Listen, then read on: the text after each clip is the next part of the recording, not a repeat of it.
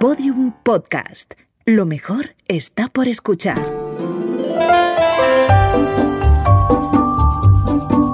Historias de medianoche.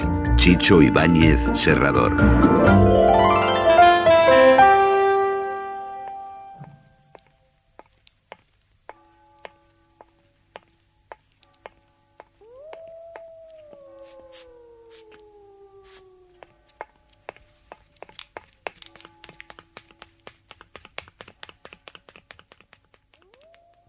Historias de medianoche.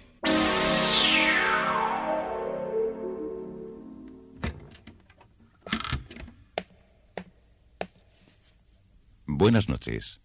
La cadena Ser les invita desde este momento a entrar en la biblioteca del suspense. Adelante, por favor. Nos está esperando Narciso Ibáñez Serrador.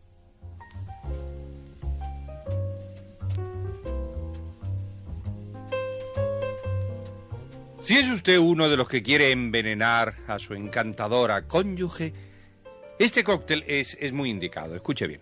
Eh, eh, conviene que tenga en cuenta que si además de la ginebra, el zumo de naranja y la porción de canela, eh, ojo que la canela es de, de efectos afrodisíacos, ¿eh? Mm, Bueno, pues, pues si además de todo esto echa usted unas pícaras gotitas de estricnina, logrará enviudar casi, casi sin darse cuenta. Eso sí, eh, tenga cuidado porque no, no, hay, no hay que batir la mezcla con fuerza porque la estricnina hace muchas burbujas eh, si se agita y claro, y, le, obligará a emplear una espumadera para servir el cóctel y esto es, es muy antiestético. Va, espero que esta eh, mini lección de, de cócteles para maridos con vocación de viudos sea bien aprovechada. Y ahora eh, reanudemos la segunda noche de esta historia.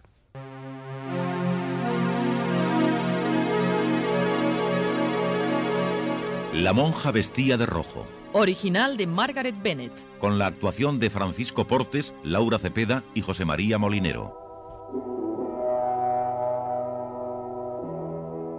¿Qué hiciste? ¿La mataste? Suelta, histérico. Yo no le hice nada. Fue ella misma. Al querer escapar y verse perseguida por mí, se le enredaron sus torpes pies y se golpeó la cabeza con la chimenea. Se partió el cráneo la muy fácil. Dios, tenía que suceder. Andaba todo demasiado bien. Eh, toma, toma una copa y razonemos con calma. Ay, anda, bébete, bébete esto.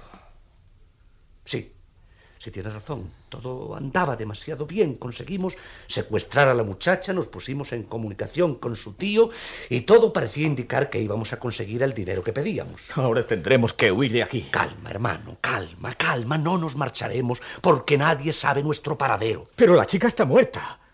Al no saber nada de nosotros, darán aviso al FBI y buscarán por toda la zona. Nos atraparán, Hans. Mira, histérico, todo tiene arreglo. Enterremos a la chica en algún lado del patio de afuera. Eso será fácil. ¿Y qué más? Y seguiremos en tratos con el señor Wills para que pague el rescate. ¿Y cómo va a pagar? ¿Crees que es tonto? Buscaremos a otra muchacha. ¿Otra mujer? Sí, neurótico, otra mujer. De eso me cuidaré yo. Trataremos de que se parezca lo más posible a la muerta. Nunca podremos engañar a su tío. Déjame a mí el asunto. Vamos, vamos, ayúdame a cavar la fosa eh, para esa chica estúpida. El autocar que venía de Houston llegó a Nueva Orleans a las seis de la tarde. La hermana Ágata, vestida con una falda gris y blusa negra, descendió del vehículo y se halló con la sonrisa maternal eh, de Sor Mariana y Sor Matilda que le estaban esperando. Llegaremos al convento después del Ángelus y, y es una pena. ¿Tiene el ticket de su maletín? Eh, sí, aquí está. Yo se lo voy a buscar. ¿Y, y sus hábitos? Eh, Tendrá que disculparme por ahora. Eh, Cuando llegue al convento me los pondré. Ay, no tenía que haber salido nunca del convento y viajar a Houston. Seis meses en contacto con la vida exterior es demasiado. En su carta no decía si había decidido regresar para siempre al convento. Espero que sí. Ya le explicaré, Sor Mariana. Bueno, puesto que está aquí, espero que así sea. Voy en busca del maletín. La echamos mucho de menos esos seis meses, hermana Ágata. Yo también pensé mucho en ustedes. Dígame francamente, ahora que Sor Mariana no está, ¿se queda en el convento? Voy a intentarlo. Vamos al coche. Está en la plazoleta. Allí, debajo de aquel árbol. Saldremos enseguida. Y en una hora estaremos en pleno campo, respirando esos aires que usted conoce, en el convento de Bloodhome.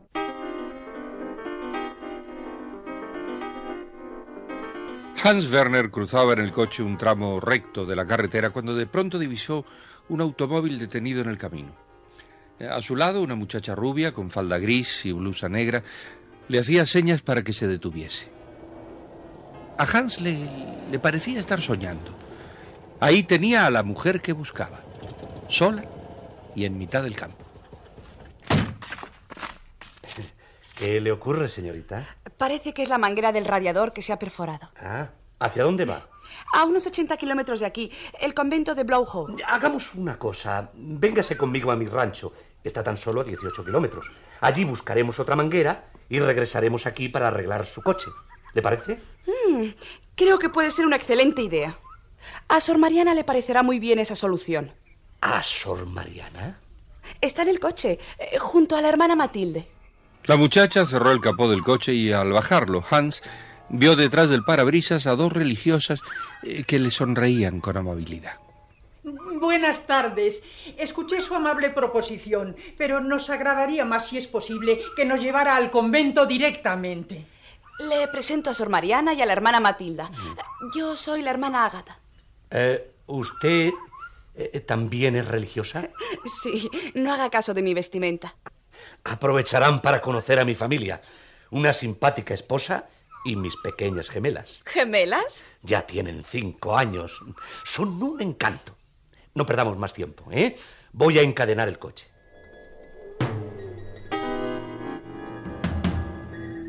Llegaron ya casi oscuro al pequeño rancho.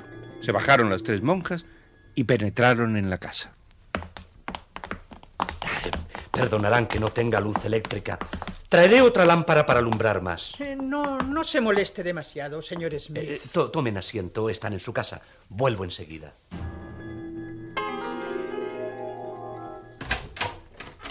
¿Con quién vienes? La suerte en marcha, Oswald. Encontré a la suplente que buscábamos. Está abajo. Trajiste a una muchacha. Es una monja. Una monja. ¿Y cómo vino contigo? No vino sola. Abajo hay dos más. Tres monjas. Pero Hans, es que estás borracho. Eh, sí, sí, has bebido y te has traído al convento entero para que nos hundamos más en lo incomprensible. ¡Tres monjas! ¿Pero qué vamos a hacer con ellas? Deja de gritar, idiota, histérico. Estaban las tres en la carretera. ¿Y qué vamos a hacer con ellas? Una no sirve. Las otras dos también podrán desempeñar un papel importante. ¿Cuál? Escucha, escúchame con calma. Escucha, cuando yo me lleve a la monja más joven, las otras quedarán aquí de rehenes para que la joven sea obediente. ¿Entiendes? Coge el revólver y baja a encerrar el gallinero que tenemos abajo.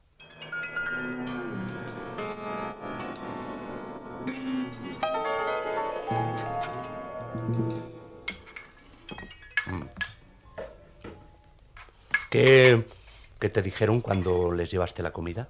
Estaban rezando el rosario. Están aterrorizadas. Te diré lo que haremos mañana. La más joven se pondrá el vestido rojo de la Wills. Te la llevarás al barrio norte de Nueva Orleans y conseguirás una peluca de cabello negro. ¿eh? Igual a la de la muerta. Después haces que la chica llame al convento dando una excusa.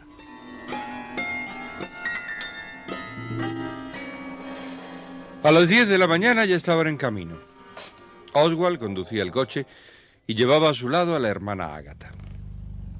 ¿Puedo. ¿Puedo preguntarle por qué adoptó usted esta vida de religiosa? Si viera lo bien que se ve con sus labios pintados y, y ese vestido, parece otra. Me interesa parecerme a mí. Eh, me, me llamo Oswald y, y me gustaría que... No existe ninguna confianza entre nosotros y no pienso dársela tampoco. Ah, no le pido nada importante. Tan solo que confíe un poco en mí. Eh, soy diferente a mi amigo. Comprendo que todo esto les está causando una molestia e intranquilidad, pero eh, necesitábamos a una mujer para un asunto importante. Si todo sale bien, mañana estarán ustedes libres. ¿Por qué actúa usted como un gángster? Yo, yo también le hice una pregunta y usted no me la contestó. ¿Por qué se va a hacer monja? No lo sé. Si quiere que le diga la verdad, sentía que estaba desplazada en la vida. No me sentía protegida. Sabía que iba a cometer muchos errores y que mi carácter no me ayudaría demasiado. Ya sé que resulta un poco incomprensible, pero es una predisposición mística, ¿sabe? Siente una como la necesidad de ese recogimiento. ¿Tan desagradable le parece la vida entre las gentes del mundo exterior? He tratado de compenetrarme con ese mundo sin conseguirlo. Estuve seis meses en Houston, en una residencia de estudiantes. Fue inútil. No me acostumbré. Y ahora había regresado para integrarme a la congregación. ¿Satisfecho? Sí. Ahora le toca a usted decirme por qué escogió este camino de violencia. Dinero. Esta es la palabra que lo resume todo. No soy ningún profesional del crimen ni del secuestro. Pero ideamos con mi amigo cobrar un rescate secuestrando a una mujer. Esta sufrió un accidente cuando ya lo teníamos casi todo resuelto. Para finiquitar el negocio, hacía falta la presencia de esa mujer y, y fue por eso que mi amigo la trajo a usted, hermana, y a sus compañeras. Usted ¿Sí? ¿Yo? eh, me dijo que el dinero era lo principal de su decisión. ¿Piensa que será más feliz cuando lo tenga? Pienso que sí. Y podrá, no sé, vivir tranquilo sabiendo que la policía lo está buscando. No sufriré de insomnio por eso. Pensamos irnos fuera del país. ¿Y la conciencia? ¿No lo acompañará acaso? Yo no he matado a nadie. Simplemente extorsionamos a un hombre que hace turbios negocios y que por su sobrina pagará cualquier cantidad. Pero usted dijo que esa sobrina había sufrido un accidente. ¿Ha muerto? Sí. Ella misma se mató accidentalmente. Se cayó y se rompió la cabeza al querer huir. Entonces perdió la vida por culpa de usted. Si hubiera obedecido las órdenes nuestras, estaría viva. No me convence. Su conciencia tarde o temprano le va a mortificar. Las sagradas escrituras No me señalan- catequice, hermana Ágata. En esta vida hay que tener dinero para disfrutarla. Lo vamos a conseguir con una operación algo dudosa, sea, pero no me siento perdido. Con ese dinero trabajaré honradamente después. Perdió la vida una muchacha joven y tal vez bonita. Ella tenía derecho a vivir. Y usted y su amigo le despojaron de este derecho. Está en pecado mortal, Oswald. Bien, ¿y eso qué? Las puertas de Dios estarán cerradas para usted. ¿Es que quiere que me pegue latigazos todas las noches, como hacen ustedes? No nos pegamos latigazos. No. Rezamos y tratamos de inculcar el bien en los demás. Ayudar a los enfermos. Yo no estoy enfermo. Algún día lo estará. Cuando sea así, la llamaré para que me consuele, hermana. Vea, estamos llegando a Greener Park. Ya sabe lo que tiene que hacer. Seguirme como una oveja. Soy una oveja, pero del Señor.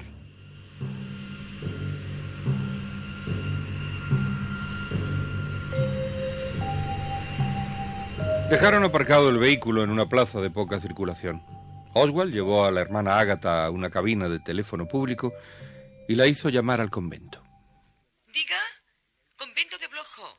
Habla la hermana Ágata. Eh, ¿Quién es? La hermana Francis. Estábamos inquietas por su tardanza. ¿Qué ha ocurrido? ¿Y la madre superiora? No le puedo decir nada ahora. Sor Mariana se sintió mal ayer por la tarde y tuvimos que llevarla a la congregación de Nueva Orleans. ¿A cuál?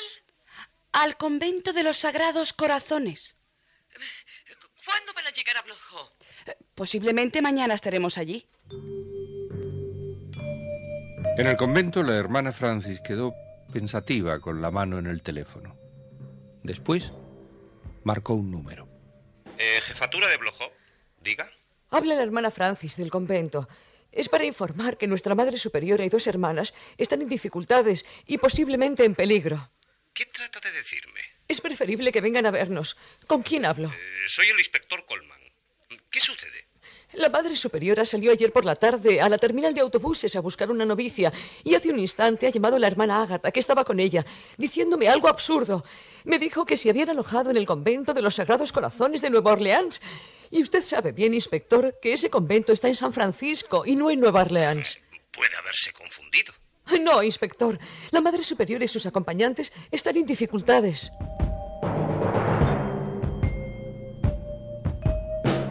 Salieron de la tienda de pelucas y cosméticos. La hermana Ágata llevaba ahora un- una cabellera negra y le sentaba bien ese color con el vestido rojo. Oswald la miró sonriente. Si le viera a la madre superiora se moría. Está convertida en una artista de cine. Y ahora nos vamos al lunch bar a tomar un aperitivo. No bebo ninguna bebida alcohólica. Tómese un zumo de cualquier cosa entonces. Cuando estemos sentados en una mesa, le diré lo que tiene que hacer. Se sentaron frente a una mesita cerca del ventanal de entrada. El pequeño salón estaba casi vacío. Cuando, cuando llegó el camarero, eh, pidieron un zumo de frutas y un scotch. Después, eh, la hermana Ágata le dijo al camarero, Va a venir alguien a preguntar por mí. ¿Le puedo pedir un favor? Diga, señorita. Mi tío, Gregory Wills, necesita una muestra de esto. Entrégueselo, por favor. ¿Una barrita de carmín? Observe que tiene grabado mi nombre en la cápsula. Es un regalo de mi tío. Entendido, señorita Wills. No tengo que decirle nada más. Eso es todo. Gracias. Oswald le entregó al camarero un billete de 10 dólares para asegurar el favor que habían solicitado. Después pidió llamar por teléfono, entró en una cabina privada y se comunicó con el señor Wills. Laura, ¿eres tú? Señor Wills, usted habla con el socio del señor Smith. Pase este mediodía por el lunch bar de la Plaza de Oliver en el barrio norte, Greener Park, y hable con el camarero. No le haga ninguna pregunta innecesaria. El camarero le dará pruebas de que tenemos a su sobrina y que está viva. Nada más, señor Wills. Mantenga su discreción con la policía. Eso es todo. espere. Dígame al menos que... que... Y Oswald Ryan y la hermana Ágata regresaron a la granja. La hermana Ágata fue recluida de inmediato en el sótano. Sor Mariana y la hermana Matilda estaban desoladas. Ay, por fin llega. Ay, ay pobrecita. ay, con un maquillaje horrible. Ay, estábamos muy intranquilas. Tengan calma. Ya les contaré todo. No corrí ningún peligro. ¿Y ustedes? Aquí nos han tenido. Nos trajeron otra vez esa comida enlatada, con lo que odio el atún escabechado. Ese hombre llamado Smith nos trató con mucha frialdad. Debe de ser muy malo. El otro es un desorientado, sin duda. Pues no le tenga lástima, que es un bellaco igual que el otro. Si no, no se habría prestado para ayudarle a cometer esa infamia con nosotras. No y no. Te digo que eres un mentecapo. Silencio. Están peleando entre ellos. Entre lobos se pegan dentelladas también. Déjenme escuchar. Están en la cocina y se oye todo a través de esta pared. Silencio. Te dije que iban a ser un estorbo. No descubriste nada. Yo también lo sabía. Entonces, ¿por qué las trajiste? No las invité por capricho. Solo necesitábamos a una. Pero no podía dejar a las otras diciéndoles váyanse al convento y olvídense de la hermana Ágata. Pero ahora es indudable que cuando nos vayamos de aquí ellas acudirán a la policía. Sin ninguna duda que lo harán. Nos van a delatar. Y casi no nos van a dar tiempo de cruzar la frontera. Pues no sé lo que vamos a hacer. Con la joven no creo que haya problemas. Habrá que llevarla a Nueva Orleans para que siga representando el papel de la sobrina. Incluso la podemos llevar hasta la frontera. Es con las otras dos con las que habrá que tomar una decisión. ¿Qué decisión? Simplemente pegarles un tiro a cada una.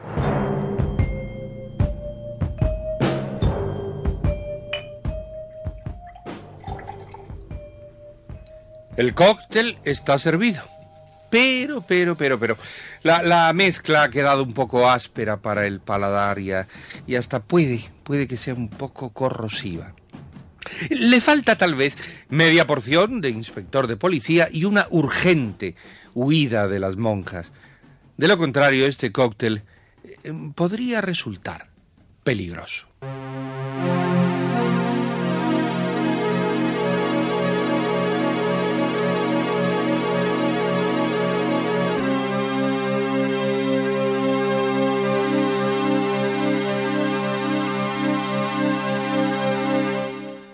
Historias de medianoche. Diariamente de lunes a viernes por la cadena Ser, una selección de relatos con los componentes del suspense y del humor negro presentados por Narciso e Ibáñez Serrador. Tres eran tres las monjas de Blojo, dos de blanco, una de rojo. Y pobres monjitas, qué, eh, qué mal lo están pasando. Historias de medianoche, con mucho suspense. Síguenos en Twitter, arroba podiumpodcast y en facebook.com barra podiumpodcast.